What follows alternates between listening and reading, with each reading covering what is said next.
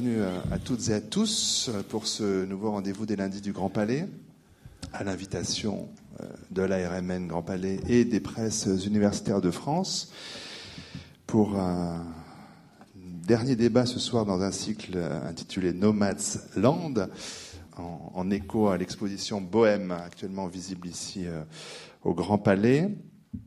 Je rappelle à notre public et à nos intervenants la façon dont on procède, à savoir que pendant une petite heure.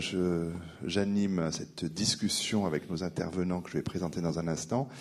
Et la dernière demi-heure est consacrée aux, questions du public. Il faut que je change de micro, je pense. Non, c'est pas pour moi, c'est pour quelqu'un d'autre. Bon, euh, il faut qu'on finisse précisément, je crois, ce soir à 19h55, parce que les, soirées sont riches au Grand Palais. Voilà, il y a quelque chose qui commence à 20h. Enfin bon, passons. Euh, les prises de parole sont pas toujours évidentes dans une salle aussi, euh, aussi peu chaleureuse que celle-ci.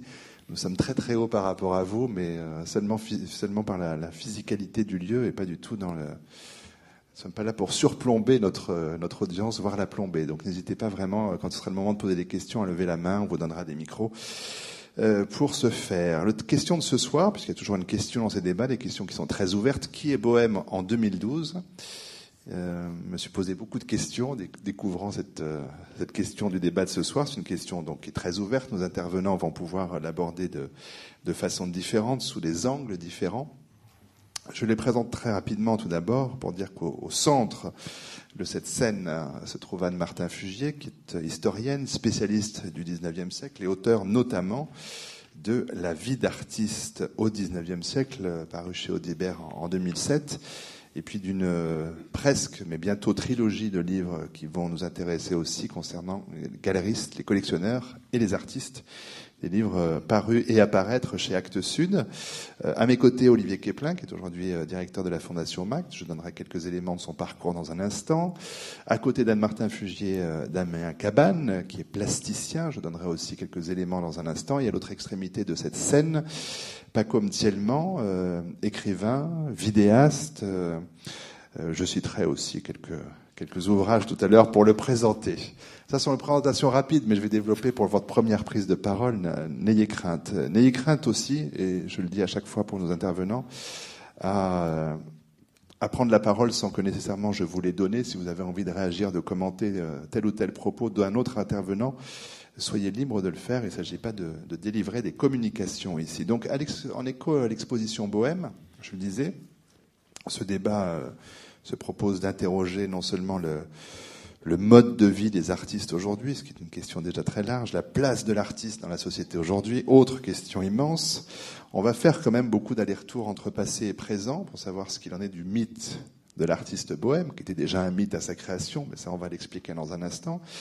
Euh, pour nous interroger là plus sérieusement sur les conditions actuelles de vie des, artistes. Et quand on dit artiste, ce soir, on va beaucoup dire plasticien. Euh, ça, c'est une précision qui s'impose euh, au XXIe siècle, qui s'imposait pas de la même façon précédemment. éclairage historique de ce débat donné par vous, naturellement, surtout Anne-Martin Fugier, mais aussi éclairage contemporain, comme je l'ai dit, avec cette série de livres en cours autour de l'art contemporain. Revenir tout d'abord à un livre précédent, La vie d'artiste au XIXe siècle. Euh, j'avais eu le plaisir de vous recevoir à la radio, on en parlait à l'instant, euh, au moment de la sortie, avec euh, Raymond de Molin, qui était avec nous ce jour-là, avec cet ouvrage dont je recommande la lecture à tous et à toutes dans cette salle. vous nous offriez la possibilité de, mieux connaître un monde qui était à, ce moment-là en pleine mutation. Alors, précédemment, il y avait l'école des beaux-arts, le prix de Rome, les salons. Euh, et puis, euh, il va y avoir la naissance euh, du marché de l'art. Tout d'un coup, la peinture moderne, puisqu'on ne disait pas contemporain à l'époque, ou contemporaine, devient un enjeu de spéculation. L'art vaut de plus en plus cher. ça attire du monde. Vous rappelez qu'il y avait environ 250 artistes plasticiens en 1800, 700 au milieu du, du siècle, 4000 en 1914, pour donner un peu des ordres d'échelle, et ça c'est les artistes répertoriés. On a le sentiment que ce 19e siècle où va prospérer le marché de l'art, il n'a pas grand-chose à voir justement avec la vie de bohème de, de Murgère, Anne-Martin Fugier. Est-ce que, la réalité est très différente de, euh, du mythe? Alors, ce qui est intéressant au XIXe siècle et dans la première partie du siècle, c'est comment le mythe de la vie de Bohème s'établit. Euh, D'abord, c'est en 1834 que Félix Piat euh, publie un nouveau tableau de Paris et qu'il parle des artistes. Il fait le portrait des artistes et pour la première fois, il emploie le, mot bohémien. Il dit euh, ces artistes qui n'aiment pas l'argent, qui vivent euh, une vie légère, pauvre, etc. ce sont les bohémiens d'aujourd'hui donc 1834, et c'est à ce moment-là que le mythe se constitue. Et euh, Murger donc euh, publie les feuilletons euh, concernant la vie de Bohème dans Le Corsaire Satan à partir de 1845, et c'est en 1849 que paraît sa pièce au Théâtre des Variétés. Alors, est-ce que je peux, Arnaud, euh, parler des deux séries de La vie de Bohème Parce que ce qui est intéressant chez Murger, c'est comment les choses changent entre 1849 et 1851.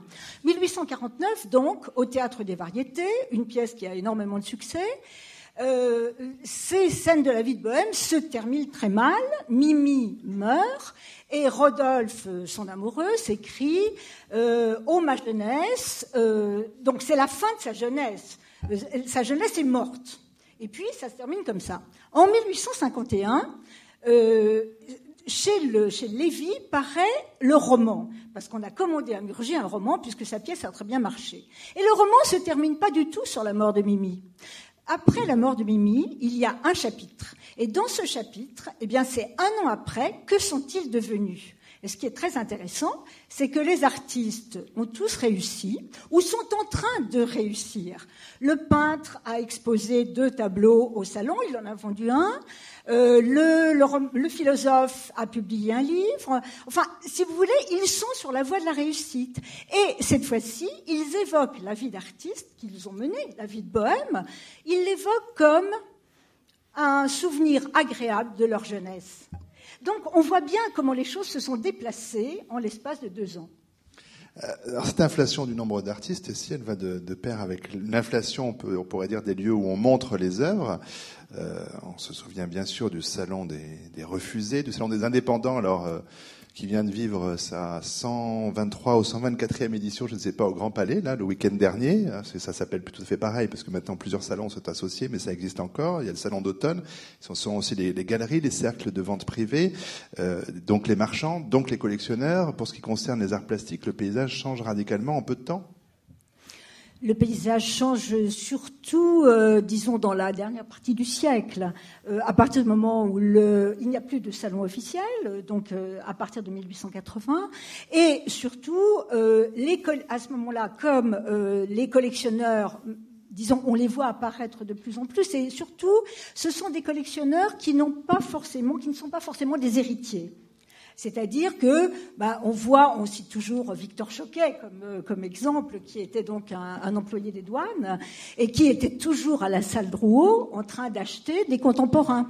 Parce que la salle Drouot, c'est à partir de 1852 qu'elle qu'elle existe. Et à ce moment-là, il apparaît une chose, c'est qu'on peut faire de l'argent, pas seulement avec de la peinture ancienne, mais avec des contemporains. Et on le voit euh, à partir de la vente euh, de la duchesse d'Orléans, qui a, euh, qui a par exemple acheté, dont le mari avait acheté euh, un Decamp, un orientaliste, 4000 francs, eh bien, à la vente de 1853, le même tableau se vend 40 000 francs.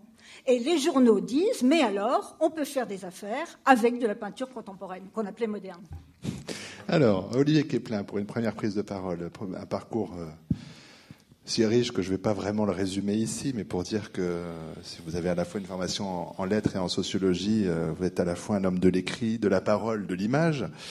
Euh, vous avez beaucoup écrit, vous continuez, des textes de nature très diverses d'ailleurs. Vous avez beaucoup travaillé à la radio, que ce soit pour y faire des émissions ou en exerçant de, de hautes responsabilités, que ce soit la direction de France Culture auprès de la présidence de Radio France. Concernant les arts plastiques, bien sûr des écrits, là encore, du commissariat de nombreuses expositions, mais aussi des fonctions euh, de responsabilité, que ce soit à la délégation aux arts plastiques au ministère de la Culture, justement, où vous invitez, vous inventez notamment Monumenta et la force de l'art, euh, ou au Palais de Tokyo, dont vous avez été directeur du projet euh, de 2009 à 2011. Vous dirigez aujourd'hui la Fondation MAC, je l'ai dit.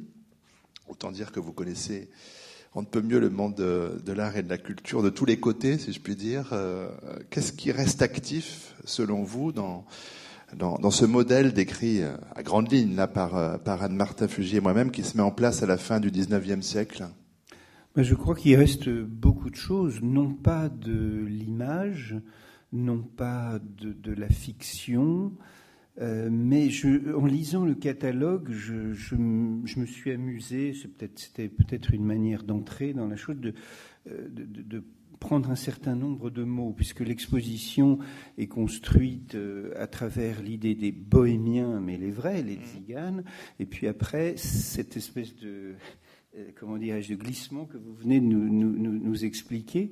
alors on retrouve toute une série de, de mots qui sont, euh, par exemple, concernant euh, Courbet, euh, le peuple parce que la vie indépendante et libre, qui est le goût de Courbet, la fable, le sens de l'épopée, on voit aussi euh, des choses moins sympathiques, les mercenaires, on voit l'errance, l'itinérance, le pittoresque, etc.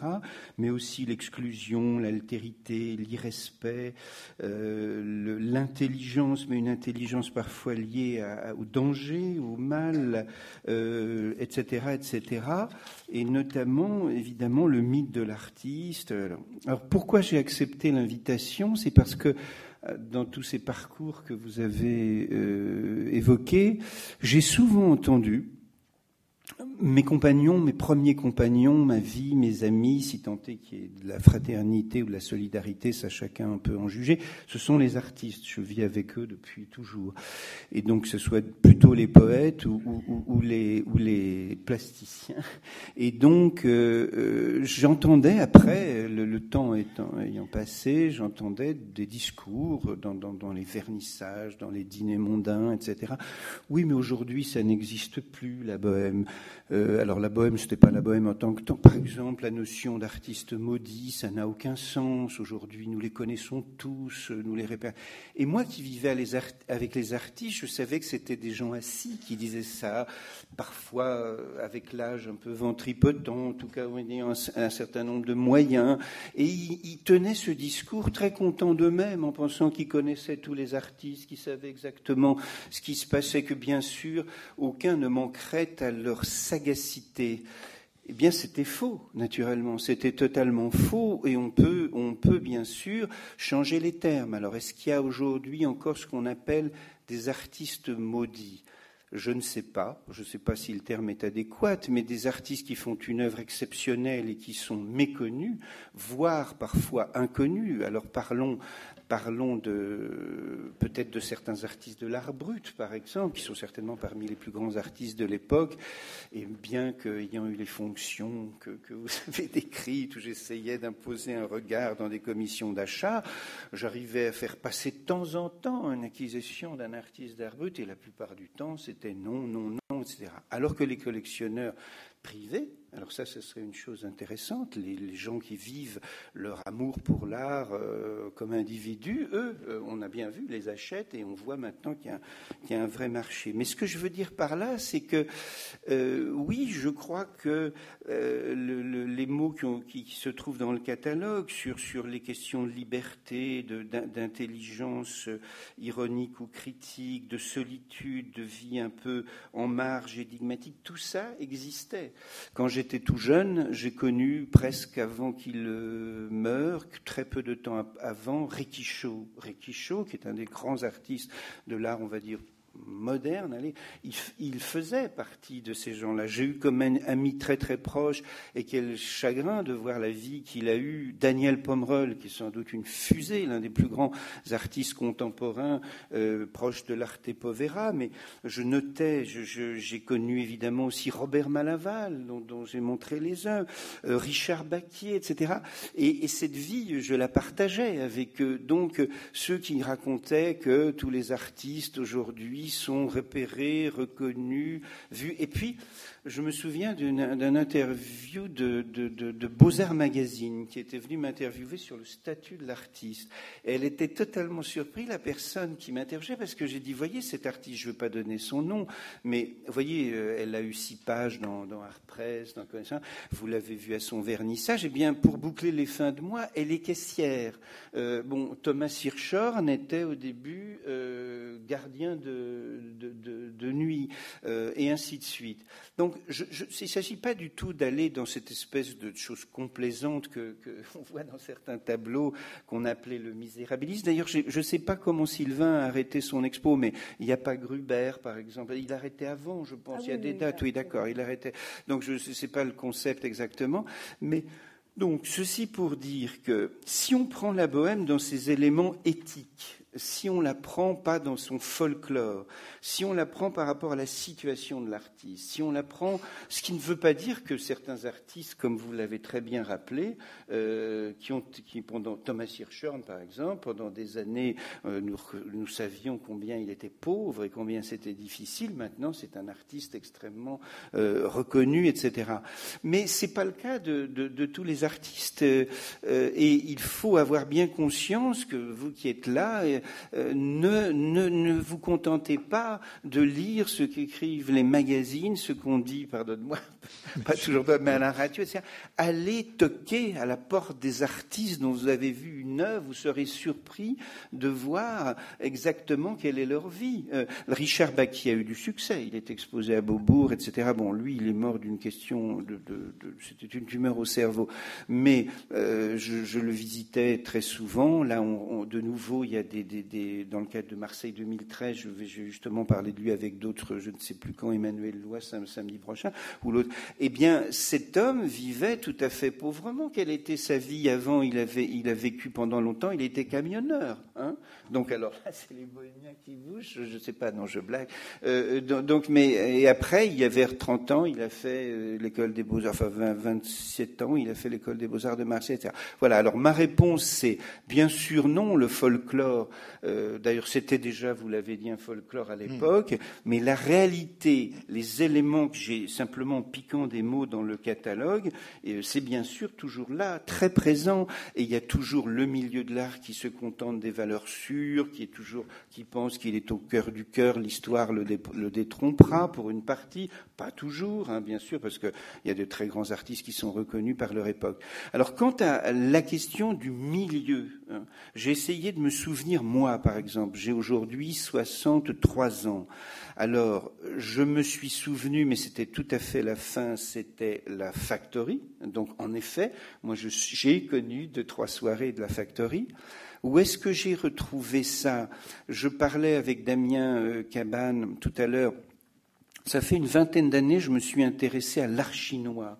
Et donc, je suis allé, c'était les artistes chinois qui me donnaient rendez-vous à tel endroit, qui me faisaient passer un autre, qui me faisaient passer un autre. C'était avant la reconnaissance hein, de l'art chinois. C'était tout, tout début. Et je venais, euh, parce que cet homme passionné des cultures du monde, euh, Shérif Kashnadar, m'avait demandé de faire une exposition. Et j'étais revenu et j'ai fait une exposition avec Zhang Peili. Et là, c'était très, c'était dans chaque ville, mais il y avait quelque chose comme ça. Alors ici, ici, en France, je dois dire que comme le pouvoir symbolique a été volé aux artistes par les conservateurs, les curateurs, les critiques, les, les théoriciens, etc., la, bohème, je pense, en lisant les écrits sur le 19e, etc., c'est aussi parce que malgré tout, je pense, il représentait des valeurs. On allait peut-être s'en canailler, comme disaient les Goncourt, canaillerie de la littérature, mais on allait aussi peut-être humer l'épopée de la liberté ou, le fait de penser en avant, je ne sais pas. Aujourd'hui, il, il est grand temps que les artistes reprennent le pouvoir symbolique et peut-être, de nouveau, il y aura des lieux, on ira parce que on, sera heureux d'aller dans un endroit où on aura l'impression qu'il se passe quelque chose. Ça changera des petits fours, du champagne, euh, des, vernissages euh, où, on s'ennuie à périr. Alors peut-être justement la parole de Damien Cabane à présent, euh, diplômé de l'ENSBA il y a quelques années déjà, au milieu des années 80. pour dire rapidement les choses, on peut dire que votre expression plastique est essentiellement picturale et sculpturale. Dire que vous avez fait partie des nominés pour le prix Marcel Duchamp en 2011, ça j'aimerais bien qu'on revienne sur cette expérience peut-être tout à l'heure. Euh, c'est une année aussi où vous avez une rétrospective au Musée d'art moderne et contemporain de Saint-Étienne. Euh, on peut dire que vos œuvres sont collectionnées aussi bien dans les collections publiques françaises qu'à l'étranger, euh, et que c'est la galerie Éric Dupont qui vous représente en France. Euh, peut-être pour un premier propos un, peu, un peu large quand même, mais comment est-ce que vous entendez vous cette expression de vie de bohème en 2012 ben, euh, J'ai connu cette vie en fait. Euh, c'est pas du tout une légende et c'est pas du tout un choix. C'est parce que euh, vous pouvez pas faire autrement. Euh, bon, moi j'étais aux Beaux Arts de Paris. Euh, entre 79 et 85. Et euh, bon, bah, à l'époque, on n'était pas du tout formé, en tout cas aux Beaux-Arts de Paris, à, tirer les bonnes ficelles du ministère et tout ça. On n'y connaissait rien en fait. C'était le début de la DAP aussi. La délégation aux arts plastiques. La délégation des arts plastiques. Euh, donc maintenant, je sais que bon, les artistes, je crois que c'est très difficile, mais il y a quand même tout un système de résidence, de bourse. Et aux Beaux-Arts, on leur apprend à, bon, à, naviguer dans ces choses-là. Tandis que, bon, à l'époque. Euh, C'était une place forte coupée de la vraie vie? Oui. Euh, donc, euh, moi, je suis sorti en 85 et bon, ben, moi, j'ai, euh, je voulais pas faire autre chose que de l'art. De toute façon, euh, je savais rien faire d'autre. J'ai fait une fois un chantier de peinture en bâtiment. Ça a été épouvantable. Je suis jamais euh, juré de plus jamais recommencer. Euh, je pensais le faire en trois jours et on m'a fait recommencer parce que bon, moi, je suis pas peintre en bâtiment, je savais pas le faire. Et j'ai mis peut-être trois semaines à le faire, épuisé. Et je me suis juré de plus jamais recommencer. Et euh, je voulais pas enseigner. D'abord, euh, euh, enseigner, c'est bon. Il avait fallu passer les, par la fac d'art plastique, tout ça, pour enseigner dans, les lycées ou les trucs comme ça. Bon, c'est un métier qui est épuisant. Donc, euh, euh, les artistes contemporains, il y en a beaucoup qui enseignent dans les beaux-arts de province. Bah, à l'époque, on m'en a jamais proposé. Et euh, bon, j'ai pas voulu non plus euh, parce que ça, prend une énorme énergie, c'est une énorme responsabilité aussi parce que euh, les élèves sont après sont euh, un peu formatés avec tout ce qu'on leur toute leur vie d'après ce qu'on leur a raconté et tout. Et je me sentais pas capable d'avoir cette responsabilité. Et de toute façon, on me l'avait pas proposé. On me l'a proposé il y a peut-être un ou deux ans. Et bon, de toute façon, maintenant, je me suis, dit que c'était trop tard et j'aurais pas la retraite, j'aurais pas assez d'années, donc ça servait à rien. Je préférais conserver toute mon énergie euh, euh, pour euh, pour mon travail. Donc, il a fallu trouver des solutions, donc, il y avait la solution des, squats et je suis passé par là. Donc pour le logement, euh, moi je ne logeais pas, c'était juste pour travailler. Pour le logement, j'avais trouvé un vieux, un vieil artiste roumain qui maintenant est mort l'année dernière et qui avait un atelier avec un bail, mais il s'en servait plus, un bail qui était sous la loi de 48 à Montparnasse. Et pendant neuf ans, il me l'avait, il me l'avait passé. Et donc, euh, euh, les propriétaires pouvaient pas le virer parce qu'il avait plus de 60 ans.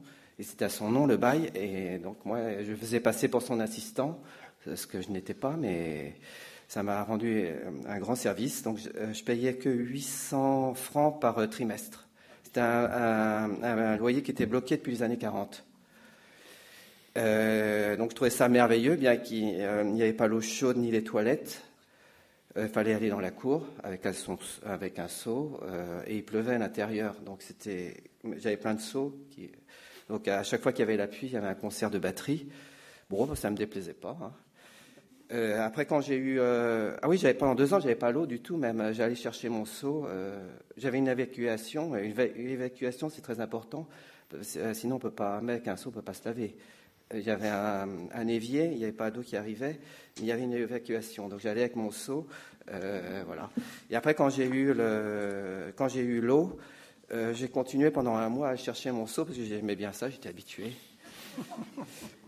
Et, donc là, j'y habitais, j'y travaillais pas, j'y habitais parce que c'était quand même tout petit. Et donc j'avais trouvé des squats, euh, j'allais de squat en squat, euh, et on se faisait expulser. Euh, en, en, deux, en trois ans, j'ai peut-être été une dizaine de fois palais de justice. Donc il y avait des tas d'astuces pour repousser le procès, faire croire qu'il y avait des femmes enceintes dans le squat, ce qui n'était pas vrai, mais on, arrivait toujours à avoir des, des astuces. Quoi. Euh, de demander l'aide judiciaire. Et on a demandé vraiment au dernier moment, juste avant le procès, comme ça ils n'avaient pas le temps d'attribuer l'avocat, donc ça faisait gagner encore trois mois. Euh, donc il y avait plein d'astuces comme ça. Et entre autres, il y avait un, très grand squat euh, dans le 18e rue Boineau, une ancienne usine en bois. Et c'était à la fois misérable et en même temps, c'était un très grand luxe parce que j'avais peut-être 200 mètres carrés pour moi tout seul, gratuit. On se tapait des surfaces énormes. Donc toujours dans l'anecdote, pour les hivers c'était terrible. Donc comme il était en bois avec un pied de biche, on prenait, les, on prenait le mur, des morceaux du mur et on les, on les faisait brûler dans des grands containers en, métal. Donc à la fois ça réchauffait, mais ça refroidissait puisque ça créait des ouvertures. Euh, donc il y avait procès, toujours procès, et à chaque fois on trouvait des astuces. Même la dernière, on avait peint sur, les, sur, les, sur le toit parce que euh, il devait le détruire. Et normalement, on n'a pas le droit de détruire des œuvres d'art, mais enfin, ça n'avait pas passé. Jusqu'au jour après, j'ai réussi et eu la chance d'intégrer un squat un peu officiel. Ça s'appelait euh, l'hôpital éphémère.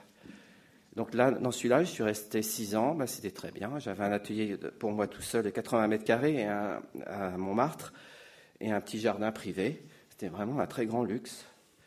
Et c'est là où j'ai connu, par exemple, euh, qui est devenu maintenant une star, euh, Richard, euh, Thomas Hirschhorn, qui crevait de faim. même, il ne pouvait pas payer le mini, mini loyer, de, ni le mini électricité qui, qui gaspillait, était obligé de partir.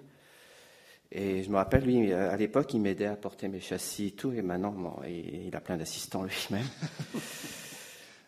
Mm. Bon, et puis après, petit à petit, j'ai trouvé une galerie. Euh, j'ai rencontré Olivier Caplin qui m'a beaucoup aidé dans les commissions d'achat du FNAC. Et bon, ben. Et Gilles Fuchs, peut-être, non? Oui, Gilles Fuchs aussi. C'est un grand collectionneur français qui a acheté un grand nombre de, de Damien. Euh, mais c'est vraiment très, très difficile. Hein. J'ai beaucoup d'amis qui sont un peu découragés. Il y a, beaucoup de suicides autour de moi. Euh, encore il y a deux ans, j'ai euh, amené à l'hôpital de force un ami qui avait un cancer dans un hangar à, Montreuil, un Coréen. Euh, il se laissait mourir. Il a presque fallu l'amener de force à l'hôpital. Hein. Ils l'ont soigné pendant deux ans. Bon, et puis il est parti quand même.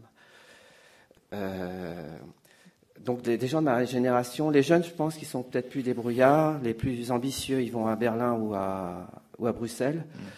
Quoique maintenant, ça commence à devenir difficile. Même là, oui. Et puis, euh, euh, j'ai une explication aussi, le fait qu'il y, a peu d'artistes en France qui travaillent la matière, c'est-à-dire la peinture ou la sculpture. Une des raisons explicatives, qui sont plus dans les projets, dans les performances, l'installation, ce qui est très respectable, un art très mm. respectable aussi. Mais une des raisons, c'est qu'il n'y a plus de place en France. En, France, c'est tellement centralisé à, euh, Paris. Si on, euh, on, va au fin fond de la province, eh ben, on meurt là-bas. Hein. On trouve de la place, mais personne ne vient nous chercher. Il y a vraiment une dimension euh, foncière, quoi. C'est terrible dire que pour une pratique comme la vôtre, il, faut de la surface, il faut des ateliers, il faut de l'espace, qui évidemment à, chaque fois que j'ai l'occasion, euh, j'essaye de dire qu'il faut créer des ateliers mm. euh, gratuits dans des friches industrielles et tout autour de Paris, parce que maintenant je sais pas comment ils font. Voilà des choses très concrète, et ça c'est un témoignage précieux qui, même si effectivement nous fait rire et sourire, euh, ben, recouvre une réalité qui est quand même absolument terrible. Euh, vous en témoignez, alors certes avec le sourire, mais avec toute la, la force de, de, de, de ce vécu-là. Euh, peut-être avant de revenir vers vous, entendre pas comme tellement qui nous écoute, qui vous écoute depuis tout à l'heure, écrivain, vidéaste, je le mm-hmm. disais, votre bibliographie s'étoffe à un rythme soutenu. Hein. Il y a presque un livre par an maintenant depuis quelques, quelques années de euh, sur Nerval, sur, sur, Led Zeppelin, sur David Lynch, sur, euh, sur d'autres encore, pour dire que euh, souvent les artistes ou les figures artistiques vous inspirent. Et puis il y a eu un premier roman, cette rentrée, il faut le signaler, Soap Apocryphe, qui est sorti en, 2012, en septembre aux, éditions Incultes. et puis, par ailleurs, co-auteur avec Thomas Berthet d'une collection vidéo qui s'appelle Le Dispositif, euh, qui ont été montrées ces vidéos dans différents lieux d'art, euh, dont certains fort importants, comme le Palais de Tokyo, comme le Centre Pompidou, comme le Forum des Images. Euh, ce soir, c'est votre réactivité légendaire qui est ah. mise à contribution, encore une fois, mais quand, voilà, quand vous avez vu cette question, qui est Bohème en, 2012, mm. quelle piste vous avez eu, vous, envie d'explorer, pas communément Ouais, il y a une importante, à mon avis, c'est par rapport à une perspective comme celle, euh, euh, je pense beaucoup à celle de René Guénon dans Le règne de la quantité, euh, l'histoire de la modernité, l'histoire sombre de la modernité, c'est l'histoire de la volonté de destruction des nomades par les sédentaires. Et on peut voir aussi, on va dire, la, violence d'une époque par la violence qu'elle fait subir à, tout ce qui n'est pas identifiable ou tout ce qui n'est pas immédiatement assignable. Et donc, euh, lorsqu'on pense aujourd'hui, ce que j'entends que vous dites, mais euh, même à, un niveau euh, moins dramatique, un niveau profane, les conditions ne sont pas requises aujourd'hui pour une vie de bohème à Paris. Hein. Il n'y a pas de doute. Hein. Chaque année, un peu moins. c'est stupide que de dire ça, mais essayer de trouver encore un bar ouvert après une heure du matin. Euh, c'est des lieux, c'est des, lieux qui étaient des lieux de rencontre très importants, euh, très importants et qui permettaient à des personnes euh, pas forcément fortunées, enfin, disons que la, la, la, possibilité pour des classes sociales différentes de se rencontrer euh, joue à ça, se joue là-dessus aussi, joue sur les possibilités qu'il y ait des espaces de vie qui ne soient pas des espaces entièrement contrôlés, entièrement policiers, et c'est de moins en moins le cas. Euh, c'est de moins en moins le cas, mais c'est une histoire qui est une histoire continue, qui est toute l'histoire de la modernité. Hein, ça, ça, ne, ça ne commence pas euh, hier ou avant-hier. C'est, euh, un processus qui, un processus qui semble euh, très très très ancré dans dans dans le, la, la, perspective de, de la modernité. Donc, euh, quand on pense au 19e siècle, c'est vrai que d'un côté on a des artistes qui ont cette, cette, forme de vie. On voit, émerger des, des, poètes ou des artistes, et puis surtout on voit émerger un regard sur la question de la bohème ou du bohémien, qui est une, un, un, regard qui est un regard euh, immédiatement mythique, spirituel. On voit que dans l'absence de, de, moyens matériels, il y a aussi la possibilité d'une grande richesse spirituelle, et aussi on voit dans même simplement si on prend un exemple simple comme la figure de la gitane dans Notre-Dame de Paris. Hein, euh, c'est pas exactement la figure que donnerait Manuel Valls au Rome. Hein, donc euh, c'est pas du tout la même perspective qui est en jeu. Et donc du coup, ce qu'on peut voir, c'est que cette perspective-là au XIXe siècle, à côté, elle se payait d'un commencement d'une d'une d'une euh, législation de plus en plus dure et de plus en plus violente et euh, d'une immatriculation en tout cas de plus en plus nette. Il y a des pages euh, absolument bouleversantes de Walter Benjamin dans son texte sur Baudelaire sur la, le, le, caractère de plus en plus policier de l'existence, devoir avoir un, domicile qu'on puisse, enfin, on puisse vous retrouver. La, la, question de l'appartement, encore au 19e siècle, on pouvait déménager à une vitesse grand V Aujourd'hui même, on trouve même plus d'appartements. Donc euh, Paris étant une ville qui a été finalement sacrifiée aux touristes ou, euh, au tourisme, et donc du coup, bah, le prix à payer, c'est que euh, tous ceux qui pourraient faire la vie, cette vie artistique ou cette vie culturelle qu'ensuite on semble envier tant, bah, ceux-là sont renvoyés à l'extérieur et se retrouvent dans une situation qui est certes probablement la plupart du temps, si on pense à des artistes, une situation qui est d'abord un choix de vie, mais qui va se retrouver être sur la, piste des migrants et la piste des errants. Quoi. Mm. Euh, je peux me permettre une question personnelle, vous y répondez si vous le souhaitez ou pas, mais euh, euh, quelles sont vos, vos sources de revenus à vous? Non, mais pardon, hein, c'est pour ça que c'est un peu oui, je, particulier comprends. comme bah, question, mais qui se pose ce soir. Ah bah, je bricole. Je suis monteur de films. Euh, à côté, j'ai aussi des activités journalistiques euh, et à côté, bah, j'ai des activités à, à, côté de vidéo et de et d'écriture et ces choses-là, bah, au bout d'un moment, finissent par. Euh, il y a aussi les, systèmes de bourse, quoi, ou des choses comme ça aussi qu'il faut. C'est-à-dire qu'il y a un truc qui est terrible, c'est que c'est pas naturel au départ, hein, ce truc-là. C'est vraiment, on doit apprendre énormément à savoir faire des dossiers et ça, c'est un truc qui est pas c'est presque, une discipline euh, à, mettre dans les écoles des beaux-arts. Bah, maintenant, c'est devenu le cas et ça, ça, prend le dessus sur beaucoup d'autres choses.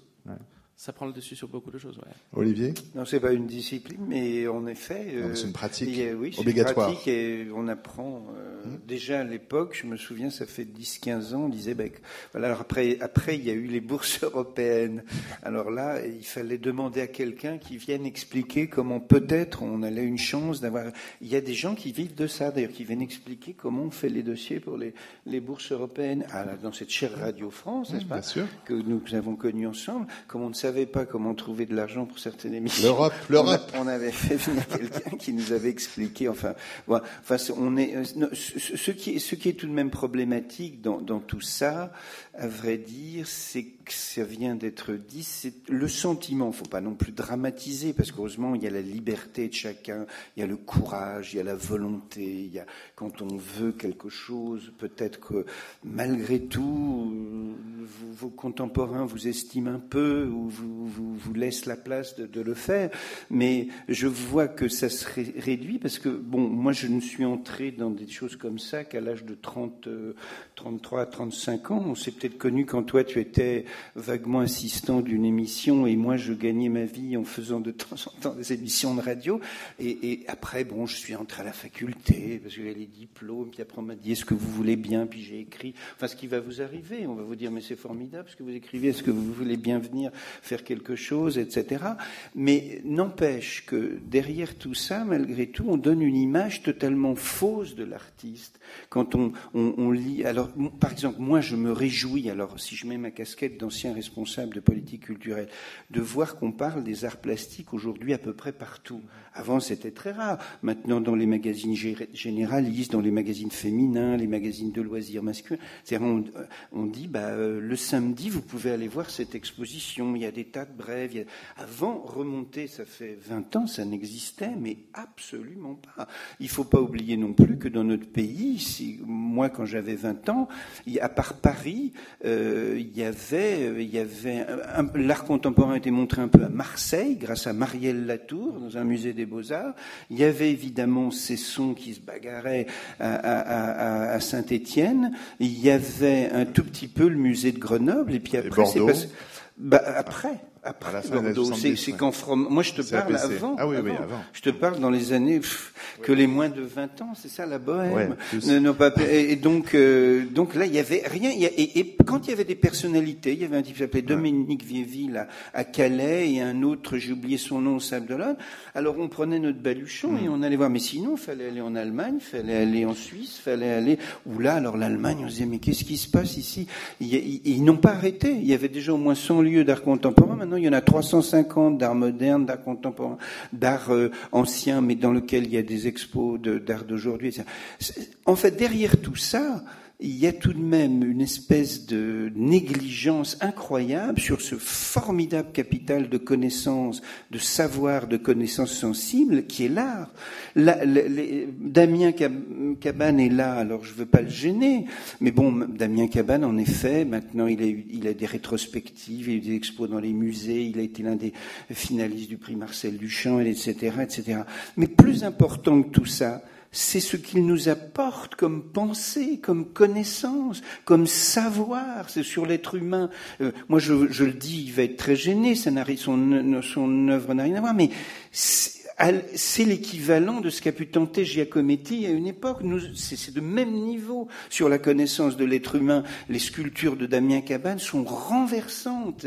Et, alors euh, Giacometti, c'est pas venu vite non plus. Hein, donc, euh, euh, mais malgré tout, bon, à la fin, après la guerre de, de, la deuxième guerre, il y a eu tout de même toute cette reconnaissance. Donc, ce, que, ce, qui, ce qui ne marche pas dans cette affaire, c'est qu'on, qui sont les penseurs de l'art? C'est pas moi, c'est pas nous, c'est pas les critiques, c'est pas toi.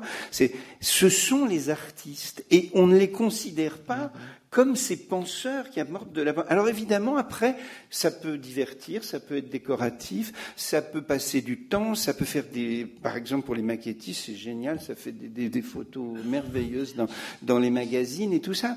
Mais c'est pas ça, quoi, en fait. Hein. Euh, il faut... derrière tout ça, bah, il y a vraiment euh, quelque chose qui, quand c'est pas pris en charge par le marché, euh, plus que pour l'institution, parce que l'institution, bien sûr, c'est normal de lancer des, des boules au jeu de massacre, Mais un artiste comme Damien Cabane, il a attendu jusqu'à, euh, malgré son extrême valeur, il a attendu, je sais pas, peut-être j'ai une bêtise, mais 40, à 40 ans pour vendre sa première œuvre à une institution publique ou un truc comme ça.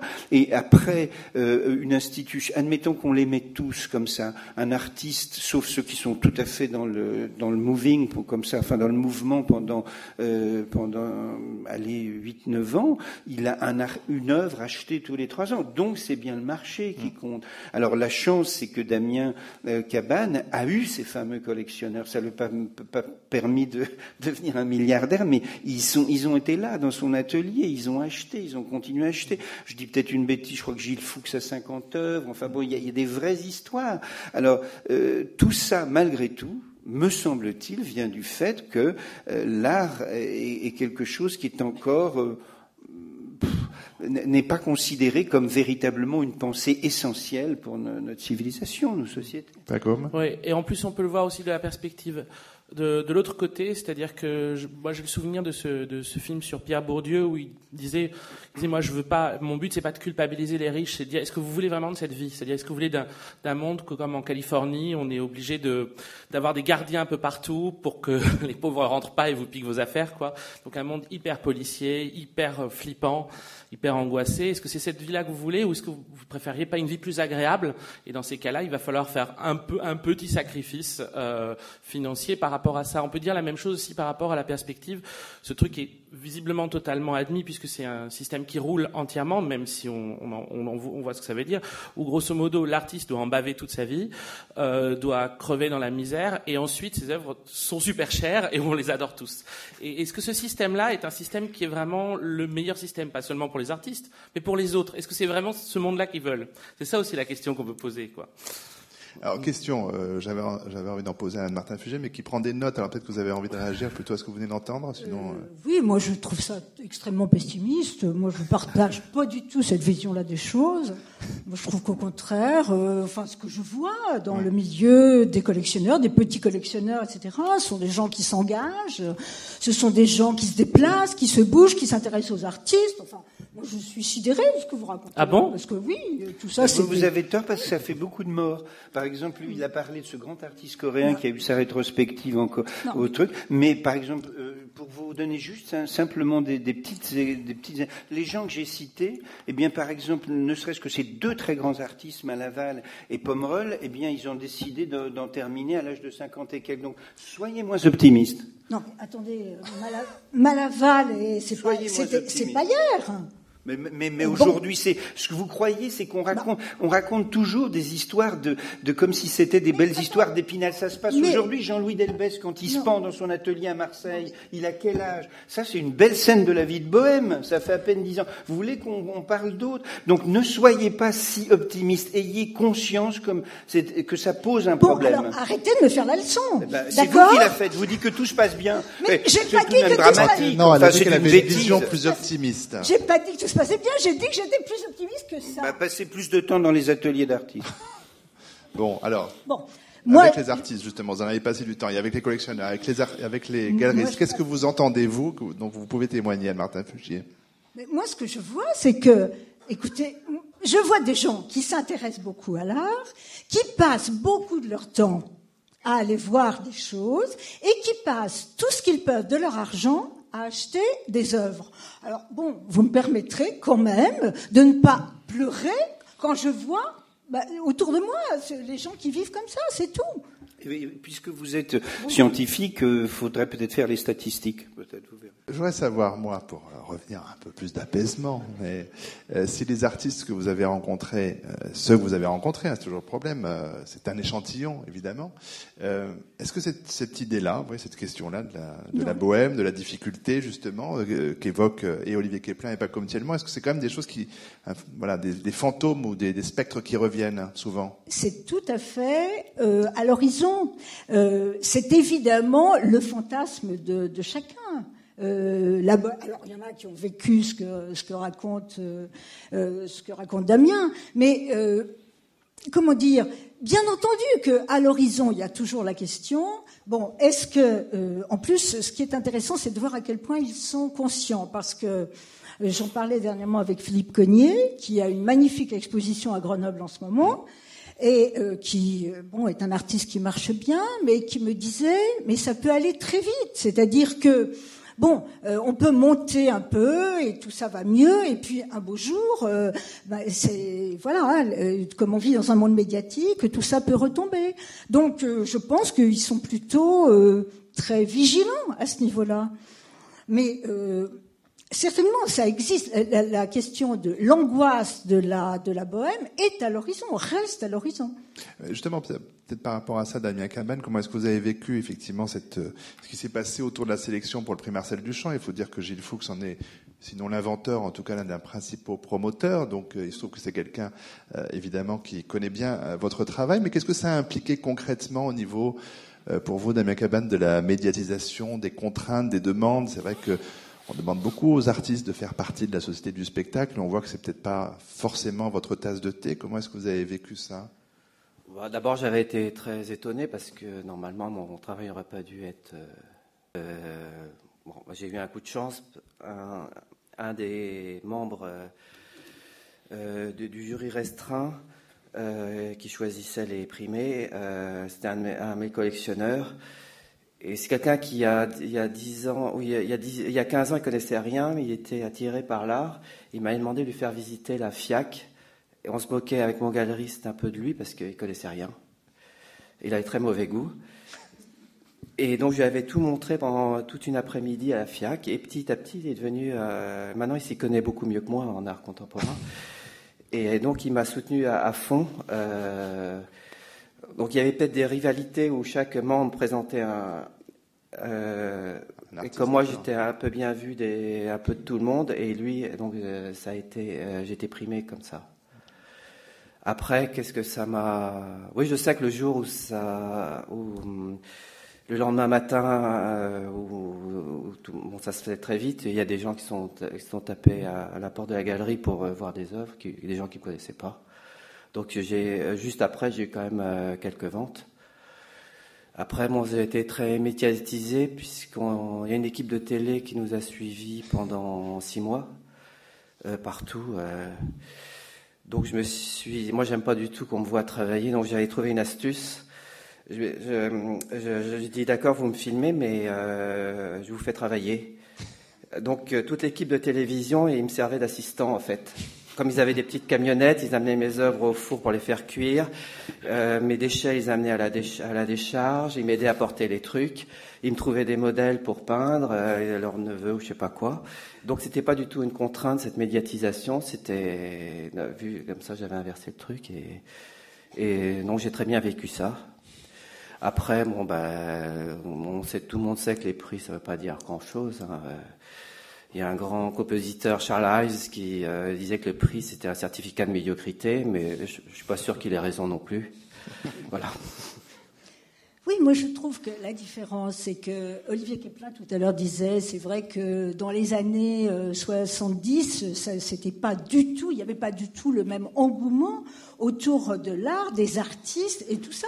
C'est pour ça que je pense quand même qu'on peut être euh, un peu moins pessimiste que ce que vous racontez, parce que ce que je vois, c'est qu'il y a quand même beaucoup de gens maintenant qui ont de l'intérêt pour tout ça et qui sont prêts à s'investir. Alors peut-être pas assez, mais en tout cas, je trouve que si on fait la différence entre il y a 30 ans et Le problème, c'est pas les gens en fait le problème, c'est pas les gens. Le problème, c'est la vie qui est, qui est possible ou pas possible. Tant que les loyers ne baisseront pas à Paris, on pourra être pessimiste. et puis les gens, ça représente très peu de gens. Et puis euh, les, les, les, par exemple, vous parlez de Philippe Cognier, ça tombe bien. C'est un de mes meilleurs amis. Je prépare une exposition avec lui. J'ai écrit, vous devez sans doute le savoir. Et c'était euh, c'était un de mes étudiants. Donc j'ai très bien vu comment ça s'est passé pour Philippe. C'est-à-dire après sortie de l'école des beaux arts de Nantes où j'ai enseigné trois ans, euh, il y a eu la période dite des nouveaux fauves.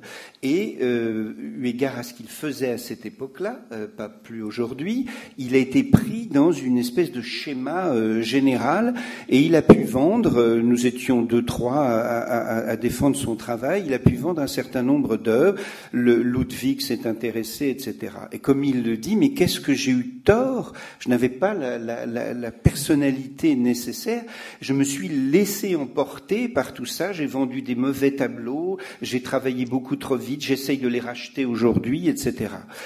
Et puis, après ça, ça a été une période, mais de morne pleine totale. D'ailleurs, il est devenu enseignant aux Beaux-Arts du Mans, et c'est très, très bien, parce qu'il y avait Pincemin, il y avait des... Et puis, c'est très bien que les artistes forment des gens plus jeunes.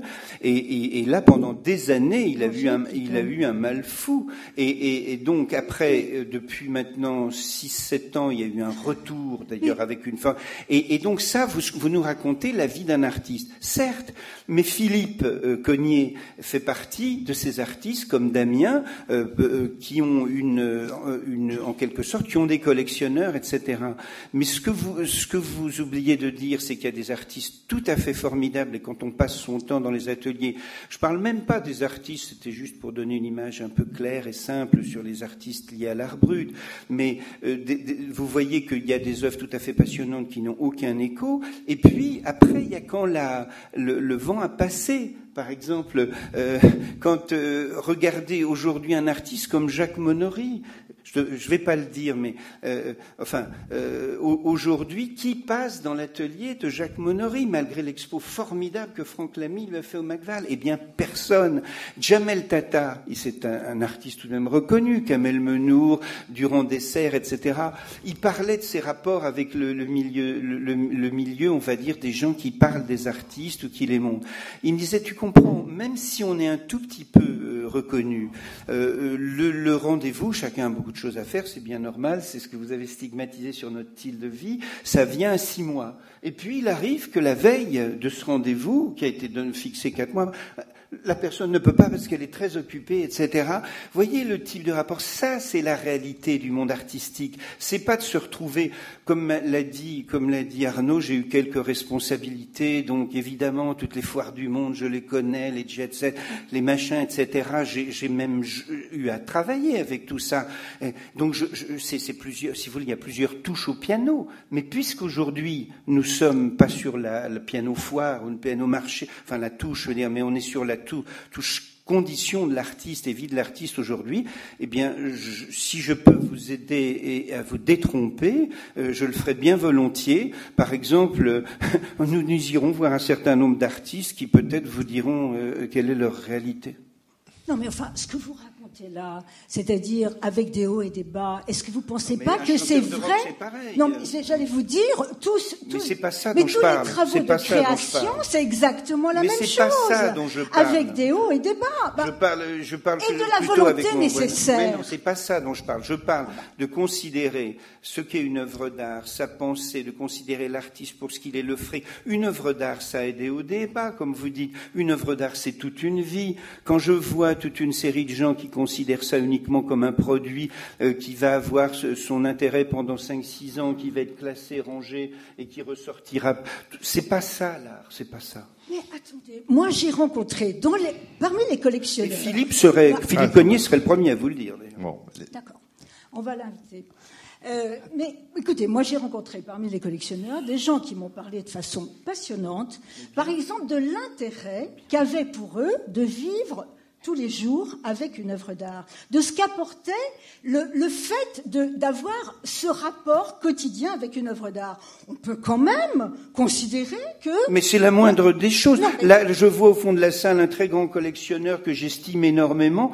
Toute sa vie est basée sur cette passion-là. Et heureusement qu'il y a des collectionneurs, heureusement que Damien Cabane a trouvé des gens passionnés qui visitaient son atelier. On, vous avez, on a l'impression que c'est quelque chose de formidable. Mais ça existe alors de depuis très très longtemps. Ça s'est démocratisé. Bon, enfin ça vous connaissez ça mieux que moi, et, tant mieux. Mais je veux dire, c'est ça l'œuvre d'art. Oh, les collectionneurs sont des gens, moi, sur lesquels je me suis toujours appuyé parce qu'ils ont une vraie passion. Sont des gens qui ont, une réalité personnelle et, qui essayent de, vivre et de transformer leur vie avec les, œuvres. Mais ça, c'est très bien. Mais c'est pas la question de, de, la bohème, de du statut de l'artiste aujourd'hui. Vous voulez finir votre propos, Anne-Martin Fugier, en disant que bientôt les, spectateurs pourront intervenir dans cette bah, discussion moi, je passionnée. Trouve que ça fait partie de la vie de l'artiste quand même, ce que, ce que nous racontons là sur. Ben oui, le rapport avec les collectionneurs, etc. Alors, euh, ben, collectionneurs, heureusement. Non mais. Là, vous êtes d'accord, donc bah on ne va pas on va pas chercher inutilement. Il y a un petit truc, oui, juste. Pas comme. C'est une, une, juste un détail ou une nuance, mais c'est vrai qu'il y a une grande différence avec les plasticiens, c'est que c'est la question de l'objet qu'ils doivent léguer aux collectionneurs. Parce que moi, je vois, je fais des, des, des films où j'écris des livres. Il n'y a pas de, de, bas, de base. C'est pas comme si je me séparais d'une d'un fétiche, mais je connais beaucoup de peintres et de dessinateurs.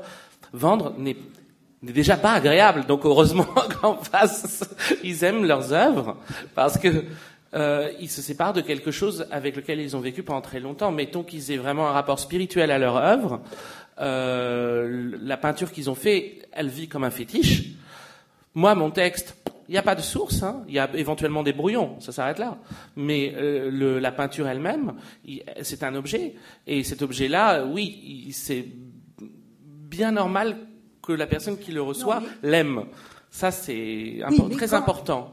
Quand, quand, tout à l'heure nous disions oui, mais l'art doit être considéré davantage, enfin davantage comme même un moyen de, euh, un élément pour penser, etc. Moi, ce que je veux dire, c'est que c'est exactement ce que racontent tous ces collectionneurs qui ont un rapport quotidien avec les œuvres. Donc, euh, bon, ça existe, ça. Je parlais, je parlais au niveau sociétal. Oh, bien sûr, les collectionneurs ont ce rapport, heureusement. Et ils nous apportent beaucoup de choses et ils nous apprennent beaucoup de choses. Alors, est-ce qu'on donne déjà la parole au public? Est-ce que quelqu'un veut déjà intervenir? Si c'est le cas, vous levez la main quand on vous amène un micro au premier rang.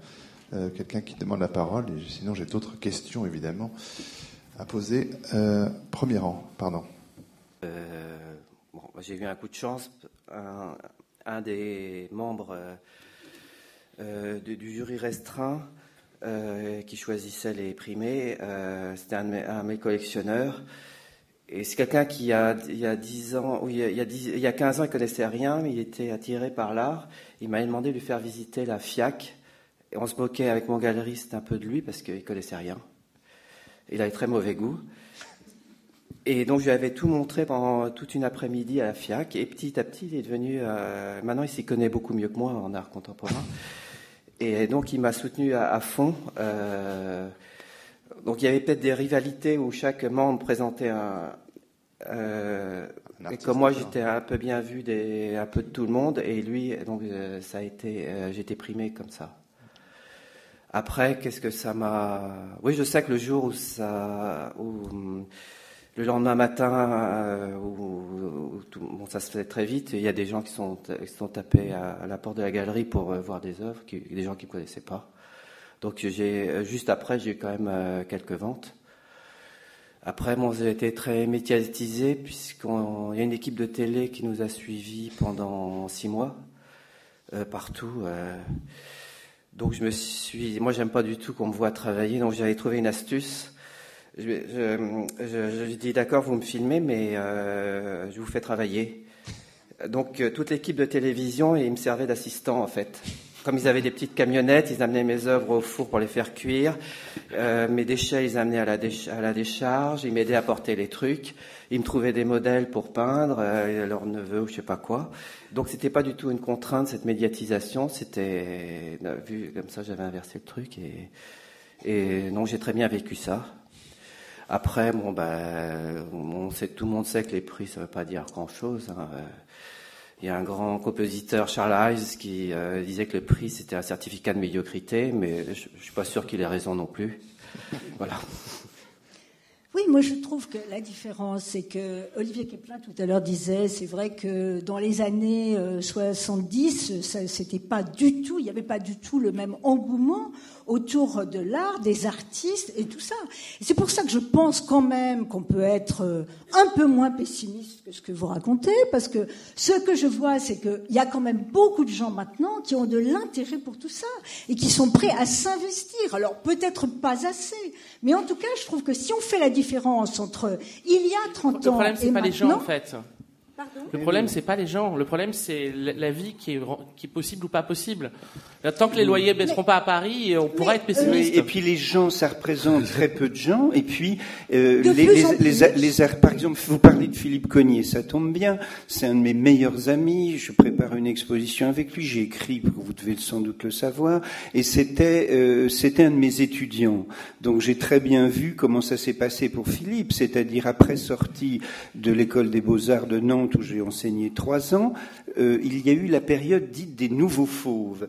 Et euh, eu égard à ce qu'il faisait à cette époque-là, euh, pas plus aujourd'hui, il a été pris dans une espèce de schéma général et il a pu vendre, nous étions deux, trois à, défendre son travail, il a pu vendre un certain nombre d'œuvres, Ludwig s'est intéressé, etc. Et comme il le dit, mais qu'est-ce que j'ai eu tort? Je n'avais pas la, la personnalité nécessaire, je me suis laissé emporter par tout ça, j'ai vendu des mauvais tableaux, j'ai travaillé beaucoup trop vite, j'essaye de les racheter aujourd'hui, etc. Et puis, après ça, ça a été une période, mais de morne pleine totale. D'ailleurs, il est devenu enseignant aux Beaux-Arts du Mans, et c'est très, très bien, parce qu'il y avait Pincemin, il y avait des... Et puis, c'est très bien que les artistes forment des gens plus jeunes. Et, et, et là, pendant des années, il a, eu un, il a eu un mal fou. Et, et donc, après, euh, depuis maintenant 6-7 ans, il y a eu un retour, d'ailleurs, avec une femme. Et, donc, ça, vous, vous nous racontez la vie d'un artiste. Certes, mais Philippe euh, Cognier, fait partie de ces artistes comme Damien euh, euh, qui ont une, une, en quelque sorte, qui ont des collectionneurs, etc. Mais ce que vous, ce que vous oubliez de dire, c'est qu'il y a des artistes tout à fait formidables et quand on passe son temps dans les ateliers, je parle même pas des artistes, c'était juste pour donner une image un peu claire et simple sur les artistes liés à l'art brut, mais euh, vous voyez qu'il y a des œuvres tout à fait passionnantes qui n'ont aucun écho. Et puis après, il y a quand la, le vent a passé par exemple, euh, quand euh, regardez aujourd'hui un artiste comme Jacques Monory, je ne vais pas le dire, mais euh, enfin, euh, aujourd'hui, qui passe dans l'atelier de Jacques Monory, malgré l'expo formidable que Franck Lamy lui a fait au Macval? Eh bien, personne. Jamel Tata, c'est un, un, artiste tout de même reconnu, Kamel Menour, Durand Dessert, etc. Il parlait de ses rapports avec le, le milieu, le, le, milieu, on va dire, des gens qui parlent des artistes ou qui les montrent. Il me disait, tu comprends, même si on est un tout petit peu euh, reconnu, euh, le, le rendez-vous, chacun a beaucoup de choses à faire, c'est bien normal, c'est ce que vous avez stigmatisé sur notre style de vie, ça vient à six mois. Et puis il arrive que la veille de ce rendez-vous, qui a été fixé quatre mois, la personne ne peut pas parce qu'elle est très occupée, etc. Voyez le type de rapport. Ça, c'est la réalité du monde artistique. C'est pas de se retrouver, comme l'a dit, comme l'a dit Arnaud, j'ai eu quelques responsabilités. Donc, évidemment, toutes les foires du monde, je les connais, les jet les machins, etc. J'ai même eu à travailler avec tout ça. Donc, c'est plusieurs, si vous voulez, il y a plusieurs touches au piano. Mais puisqu'aujourd'hui, nous sommes pas sur la, le piano foire ou le piano marché, enfin, la touche, je veux dire, mais on est sur la tout, touche condition de l'artiste et vie de l'artiste aujourd'hui, eh bien, si je peux vous aider et à vous détromper, euh, je le ferai bien volontiers. Par exemple, nous, nous irons voir un certain nombre d'artistes qui peut-être vous diront euh, quelle est leur réalité. Non, mais enfin, ce que vous là, c'est-à-dire avec des hauts et des bas. Est-ce que vous ne pensez pas que c'est vrai Non, mais j'allais vous dire, tous, tous mais c'est pas ça mais dont tous je parle. les travaux de création, c'est exactement la mais même c'est chose. pas ça dont je parle. Avec des hauts et des bas. Bah, je parle, je parle et de la volonté nécessaire. Mais non, c'est pas ça dont je parle. Je parle de considérer ce qu'est une œuvre d'art, sa pensée, de considérer l'artiste pour ce qu'il est, le frais. Une œuvre d'art, ça a aidé au débat, comme vous dites. Une œuvre d'art, c'est toute une vie. Quand je vois toute une série de gens qui considère ça uniquement comme un produit euh, qui va avoir son intérêt pendant 5-6 ans, qui va être classé, rangé et qui ressortira. C'est pas ça l'art, c'est pas ça. Mais attendez, moi j'ai rencontré dans les, parmi les collectionneurs. Philippe serait, Philippe Cognier serait le premier à vous le dire. Bon, D'accord, on va l'inviter. Euh, mais écoutez, moi j'ai rencontré parmi les collectionneurs des gens qui m'ont parlé de façon passionnante, par exemple de l'intérêt qu'avait pour eux de vivre tous les jours avec une œuvre d'art, de ce qu'apportait le, le, fait d'avoir ce rapport quotidien avec une œuvre d'art. On peut quand même considérer que... Mais c'est la moindre des choses. Là, je vois au fond de la salle un très grand collectionneur que j'estime énormément. Toute sa vie est basée sur cette passion-là. Et heureusement qu'il y a des collectionneurs, heureusement que Damien Cabane a trouvé des gens passionnés qui visitaient son atelier. On, vous avez, on a l'impression que c'est quelque chose de formidable. Mais ça existe alors depuis très très longtemps, ça s'est démocratisé, bon, enfin ça vous connaissez ça mieux que moi, et, tant mieux, mais je veux dire, c'est ça l'œuvre d'art. Oh, les collectionneurs sont des gens, moi, sur lesquels je me suis toujours appuyé, parce qu'ils ont une vraie passion, sont des gens qui ont, une réalité personnelle et, qui essayent de, vivre et de transformer leur vie avec les, œuvres. Mais ça, c'est très bien, mais c'est pas la question de, de, la bohème, du statut de l'artiste aujourd'hui. Vous voulez finir votre propos, Anne-Martin Fugier, en disant que bientôt les, spectateurs pourront intervenir dans cette bah, discussion moi, je passionnée trouve que ça fait partie de la vie de l'artiste quand même, ce que, ce que nous racontons là sur. Ben oui, le rapport avec les collectionneurs, etc. Euh, les collectionneurs, heureusement. Non, mais. Là, vous êtes d'accord. Donc, bah on ne va pas on va pas chercher inutilement. Il y a un petit truc, oui, juste. Pas comme. C'est une, une, juste un détail ou une nuance, mais c'est vrai qu'il y a une grande différence avec les plasticiens, c'est que c'est la question de l'objet qu'ils doivent léguer aux collectionneurs. Parce que moi, je vois, je fais des, des, des films où j'écris des livres. Il n'y a pas de, de, bas, de base. C'est pas comme si je me séparais d'une, d'un fétiche, mais je connais beaucoup de peintres et de dessinateurs. Vendre n'est n'est déjà pas agréable. Donc heureusement qu'en face, ils aiment leurs œuvres parce que euh, ils se séparent de quelque chose avec lequel ils ont vécu pendant très longtemps. Mettons qu'ils aient vraiment un rapport spirituel à leur œuvre. Euh, la peinture qu'ils ont fait, elle vit comme un fétiche. Moi, mon texte, il n'y a pas de source. Hein. Il y a éventuellement des brouillons, ça s'arrête là. Mais euh, le, la peinture elle-même, c'est un objet. Et cet objet-là, oui, c'est bien normal que la personne qui le reçoit l'aime. Ça, c'est très important.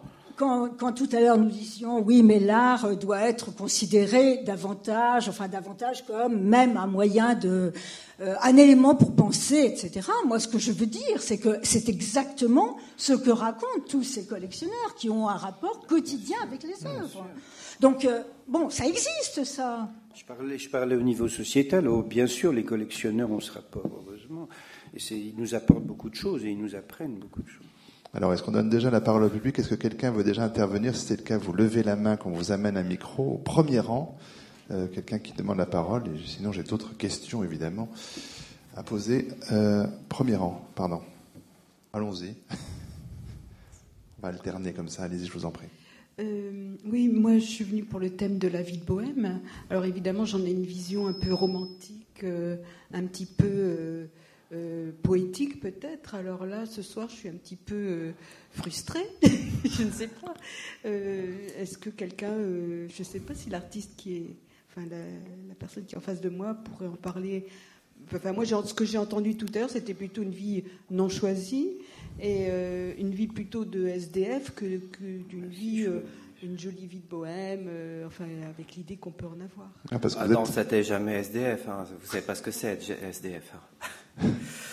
Non, là, pour le coup, vous êtes dans la mythologie, dans ce qui est présenté au premier étage de l'exposition euh, Bohème, qui est une représentation euh, magnifiée, poétisée, euh, embellie de, de, la vie d'artiste, mais qui Pardon, Martin Fugier? Non, moi j'ajouterais, vous avez raison quand même de reparler de ça, parce qu'il y a, y a un élément objectivement qui avait une grande valeur dans la vie de Bohème, c'était l'indépendance et la liberté. Et quand même, tous les Bohèmes euh, insistaient là-dessus. L'importance. Alors certes, ils le payaient, mais Georges Sand, par exemple, en parle très bien dans l'histoire de ma vie, où euh, elle raconte quand elle est arrivée à Paris, elle est arrivée à Paris en 1831, et elle dit qu'elle menait une vie d'artiste, justement, avec son jeune amant, Jules Sandeau. Elle avait laissé un de ses enfants euh, à Nohant. Et avec son mari. Et donc, elle menait cette vie d'artiste et elle, elle raconte de façon mais très passionnante comment, tout d'un coup, elle s'appropriait la liberté, Paris, euh, la, la, vie dont, dont, elle n'avait même pas une idée ailleurs. Donc euh, c'est vrai que ça, il faut quand même dire, même si c'était une vie misérable, il y avait l'aspect liberté et indépendance qu'on n'avait pas forcément, surtout les femmes. Ben, je, je, pense qu'en effet, c'est ce, qui mène euh, le, beaucoup d'artistes. Pour ceux qui ont connu Pomerol, c'était la liberté personnifiée, même la provocation, quand il estimait, enfin vous le voyez dans les films d'Éric de, Romer ou d'autres, c'est un personnage provoquant, hein, euh, parce qu'il était libre, c'était un exemple de liberté extraordinaire. Mais bon, c'est-à-dire qu'on mélange différents niveaux, un niveau sociologique, un niveau économique, un niveau personnel. Que montre aussi. Parce que cette vie, madame, elle existe un peu. Il y a, il y a, il y a des fêtes, hein, il, y a des, il y a des choses euh, de liberté où on se, retrouve, euh, les, gens qui, qui, sont les amis des artistes, mais surtout les artistes eux-mêmes. Non, est-ce qu'il y a, c'est pour ça que j'essayais de dire, est-ce qu'il y a encore des lieux où on y est? Bon, moi, la, la musique peut-être plus. Euh, enfin, il y avait la Flèche d'Or à une époque, mais par exemple la maroquinerie, c'est pas un endroit pour ça. Par contre, à New York, c'est vrai qu'à la Knitting Factory parfois, ou, bien, euh, oui, il y a, y, a des, y a des lieux un petit peu, mais c'est pas du tout comme ce que je comprends de ce que pouvaient être les lieux au 19. Mais il y, a quand même des formes de, de, de collectivité. Vous avez publié aux éditions Inculte, ce qui n'est pas tout à fait anodin. Et il y a quand même une sorte de nébuleuse et puis une vie sociale qui passe aussi d'ailleurs, qui se montre dans les réseaux sociaux, pour le coup, pas comme seulement, des, des, soirées à l'arbre vengeur, des choses comme ça, qui se passent, on voit quand même qu'il y a une, une, forme de vie de bohème, comme, comme en parle Madame, aussi dans ce plaisir d'être ensemble, d'être libre et de, de, de, de faire ce qu'on veut, d'écrire les textes que l'on veut. Mais sans ça, la vie n'a vraiment strictement aucune saveur. Ben c'est la seule manière de pouvoir vivre. Même oui, c'est vrai. Il faut. Mais mais c'est comment dire, c'est des c'est des, des c'est jamais des trucs super gagnés, hein, parce que ça c'est des moments ça dure un moment et puis après il faut ça ça bouge mais ça c'est pas mal non plus hein. c'est c'est une manière aussi de se de se caler sur euh, comme euh, on va dire la sismographie euh, géographico-poétique de d'une époque quoi donc ça ça se déplace un peu. Pa Paris, on, on, va dire en tout cas, n'est plus un lieu où c'est favorisé. Par contre, ceci dit, euh, vous en trouverez toujours parce qu'il y aura toujours des gens qui bloqueront les rues pour faire la fête dedans. Il y aura toujours des gens qui continueront à faire du bruit euh, la nuit, même si ça dérange les voisins, comme il y aura toujours des.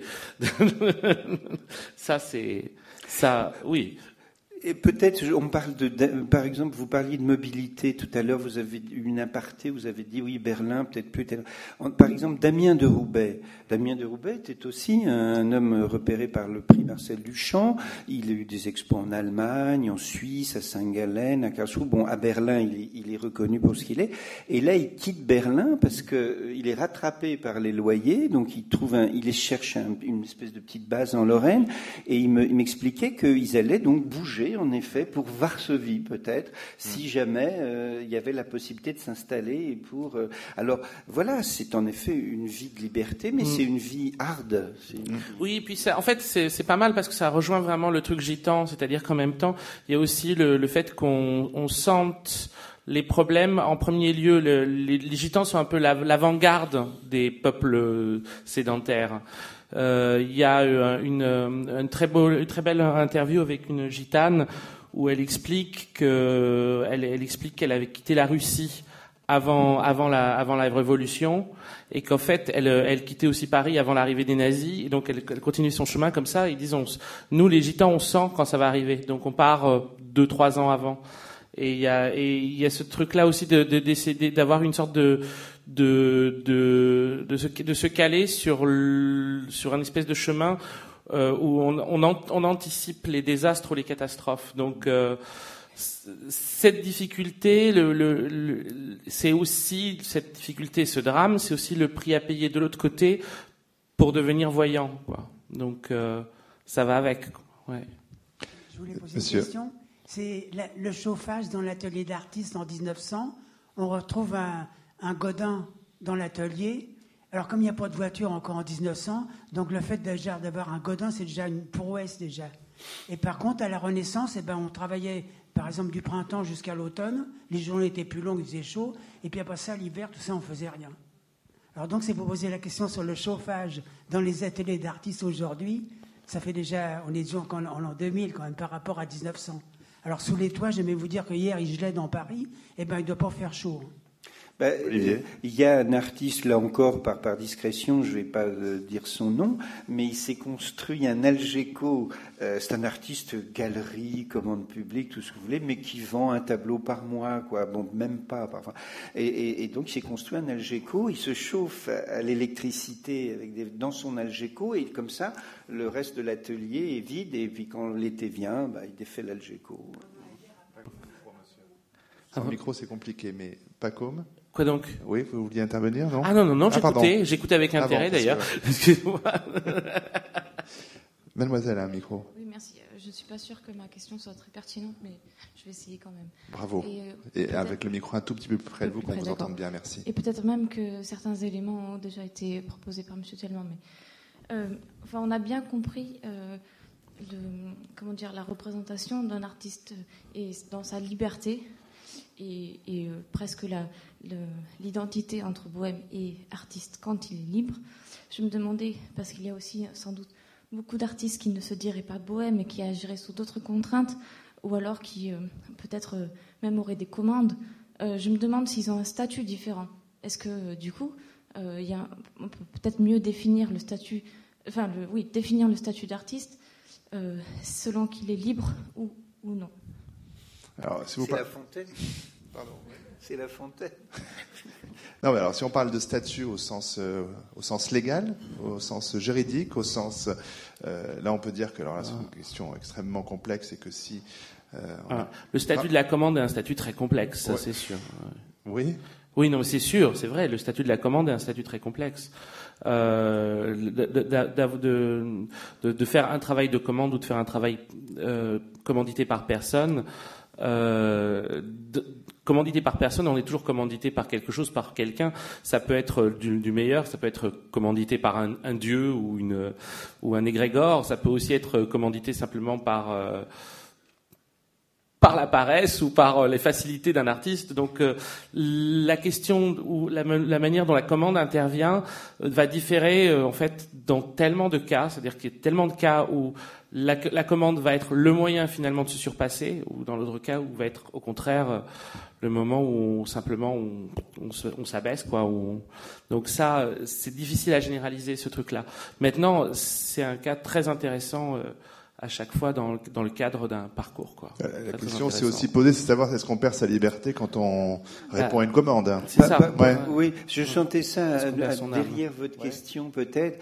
Euh, je pense pas. Et on, on peut peut-être dire, enfin, la commande c'est une mm. commande, donc c'est une altérité. Il faut répondre à quelqu'un, que ce soit une collectivité territoriale, un collectionneur privé. Donc forcément, ça dépend du respect que la personne a de, de, de la création et, la, et de l'intelligence du créateur par rapport rapport à la situation qu'il lui proposait. Par contre, s'il y avait aussi en sous-main, est-ce qu'un artiste qui réussit, qui a des commandes, qui a des ventes, devient tout d'un coup un mauvais artiste? Bien sûr que non. Toute l'histoire de l'art est, nous est là pour devient mauvais, c'est ça que tu disais? Non, c'était ça. non, non, parce, qu'il devient mauvais parce qu'il a, parce qu'il a du travail, c'est ça? Oui, non, parce qu'il y a des gens qui disent ça, vous savez, voilà, c'est une espèce, alors là, pour le coup, d'idéologie totalement fausse et romantique. Tout nous montre le contraire. Titien est un très grand artiste, je sais pas, Rubin, c'est un très... Donc ça n'a rien à voir avec... Et des contre-exemples sont possibles. Voilà, les hein contre-exemples sont possibles. En fait, ça dépend du contrat, parce que il y a... Euh, si on parle pas là des peintres, euh, mais euh, par exemple sur un autre sujet euh, sur lequel on avait parlé déjà, euh, Arnaud, qui était la série télévisée. Euh, il y a vraiment deux cas de figure complètement différents qui sont le système américain pour une série télévisée où là, on doit faire ses preuves avec un pilote. Si le pilote est réussi, après on peut, on peut, on peut, on peut continuer, mais il faut que le pilote soit génial. Et le cas français où on aura 50 intermédiaires entre le moment où on amène le synopsis et le moment où on arrive à la réalisation. Et 50 vont dire, on aimerait que le personnage féminin soit plus important. Euh, on trouve que finalement il y a trop d'asiatiques dans, cet épisode. Euh, et toutes ces conneries là. Et là, c'est là en effet, on peut dire que l'artiste à ce moment-là euh, est-ce que qui sait quoi euh, bah, c'est une sorte d'égrégore aussi, mais un, un, un égrégore d'imbécile. Mais, mais, mais c'est un peu une histoire faustienne, quoi. C'est-à-dire que on connaît des artistes qui, tout d'un coup, ayant du on en parlait juste au café avant, ayant du succès, ayant des commandes, tout d'un coup, ont on répondu à ça mm. avant de répondre à, à, la propre signification qu'ils voulaient porter eux-mêmes, et parfois ça a été mauvais pour leurs œuvres. Ça veut pas dire qu'ils se rattrapent pas plus tard, mais combien d'œuvres se sont cassées la figure à partir du moment où on a vu des œuvres sortir comme des petits pains, des petits pains, des petits pains avec des, des, des, des secteurs. Bah, oui, ça fait penser aussi euh, au sketch des Monty Python avec Michel-Ange et le, et le pape, et où Michel-Ange arrive et le pape est pas du tout content, et Michel-Ange dit pourquoi Il fait bah parce que sur la, la scène là. Euh, bon bah on va commencer par le commencement. Pourquoi est-ce qu'il y a 20 apôtres? Et l'autre dit bah c'était un peu léger 12. Je voulais un peu plus de monde quand même. 12 c'est un petit repas quoi. 20 au moins ça commence à ressembler à quelque chose. Il fait ok d'accord pour ça mais les trois Christ là par contre ça, et là on a tout le jeu, et le, le, le, sketch monte en puissance monte en puissance et à la fin le pape dit je connais peut-être rien à l'art mais je sais ce que j'aime quand même et Alors, je ne sais pas qui a les micros, parce que les jeunes femmes, voilà, ne sont plus en main. Donc, monsieur. Bonsoir. Euh, alors, moi, il y, a quelque chose euh, qui me paraît, enfin, qui me, de, de, depuis le début de, l'exposé, qui me paraît euh, évident, et depuis fort longtemps, bien, bien avant de vous avoir écouté. Alors, d'abord, je vais me situer tout de suite, parce que je vais essayer de parler de ce que je connais, tout simplement. Je suis auteur, auteur dramatique, scénariste de fraîche date. J'ai eu une petite compagnie de théâtre pendant sept ans, donc je connais les, les difficultés inhérentes euh, à la, la, possibilité de, promulguer et de, gagner euh, correctement sa vie quand on n'est pas une compagnie subventionnée. Et euh, je connais toutes les limites du système. euh, je crois que, évidemment, il y a, maintenant j'ai la chance d'être soutenu par des productions privées, mais on n'y arrive pas du jour au lendemain. Et c'est tout un parcours, hein, il faut se faire connaître, surtout si on est un petit peu à contre-courant, et moi je fais des choses qui ne sont pas tout à fait dans l'air du temps, euh, qui sont finalement relativement classiques, et en cela, euh, on se rend compte que euh, bah, on n'est pas toujours, on n'est pas d'autant moins facilement soutenu, même par le, dans le public, si on n'est pas tout à fait dans l'air du temps, et dans le privé, parfois aussi. Mais avec le temps, bon, on identifie un, on identifie un public et se rend, certaines personnes se rendent compte qu'on correspond à un créneau, à un public donné. Et effectivement, on peut obtenir du soutien. Mais c'est un parcours du combattant, ça prend du temps.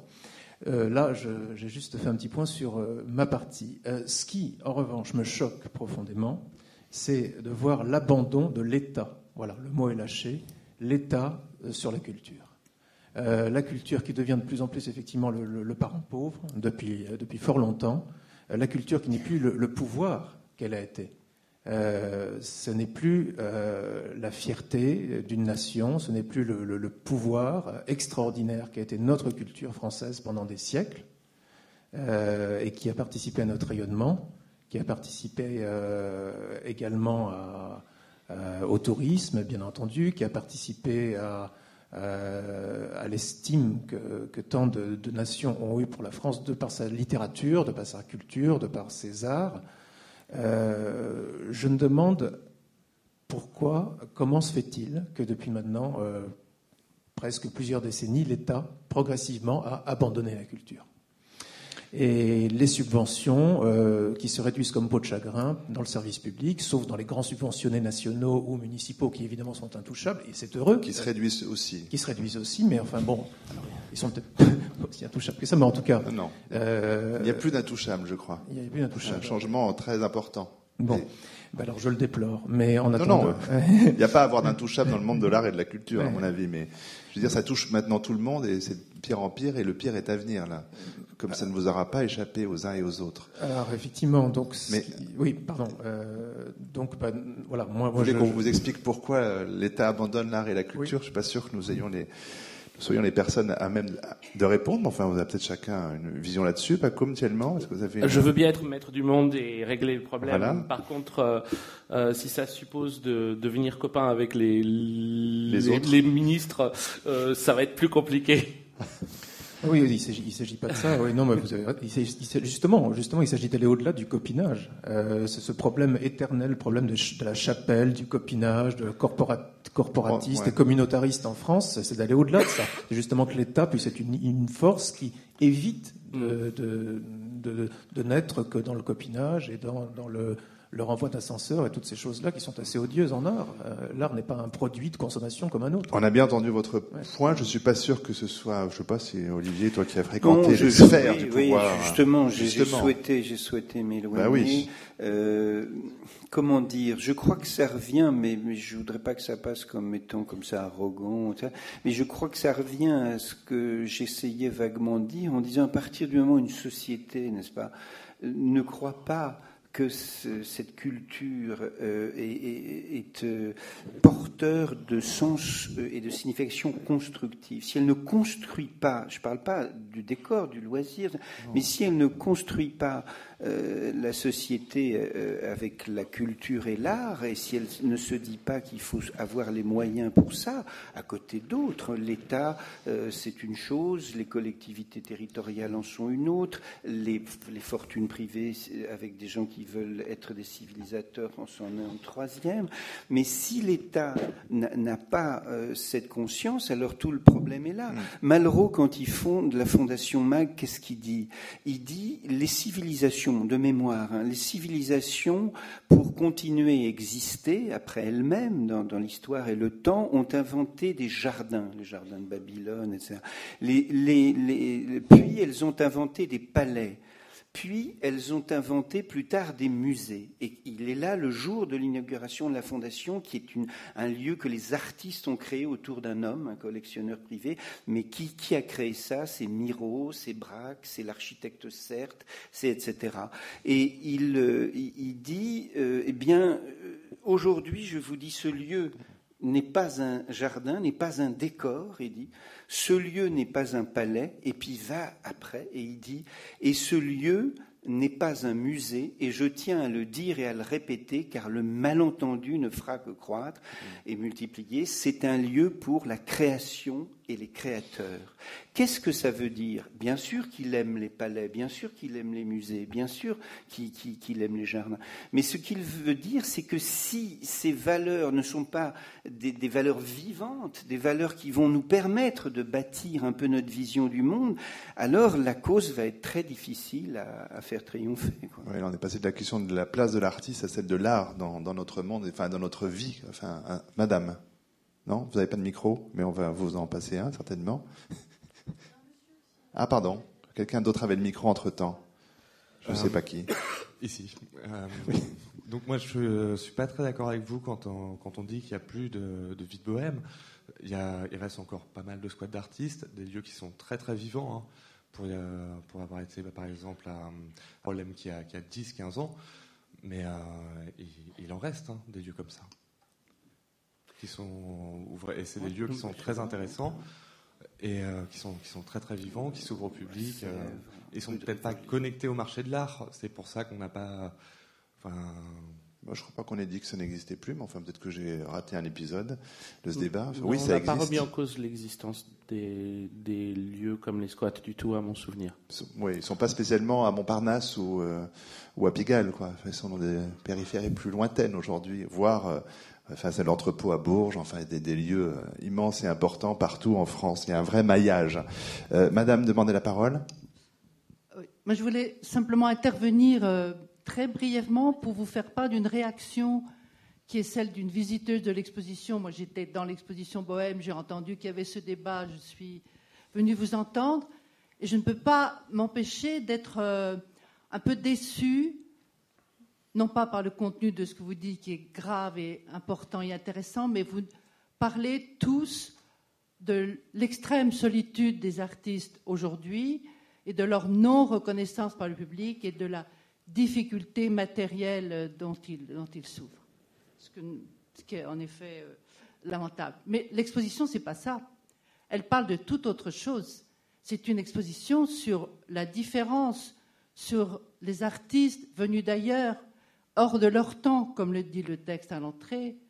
Et nous avons toutes sortes d'exemples qui nous prouvent que ce qu'étaient les artistes, ce qu'était leur solitude, ce qu'était leur, euh, rapport à la enfin tout ce que vous avez dit aujourd'hui date d'il y a très longtemps.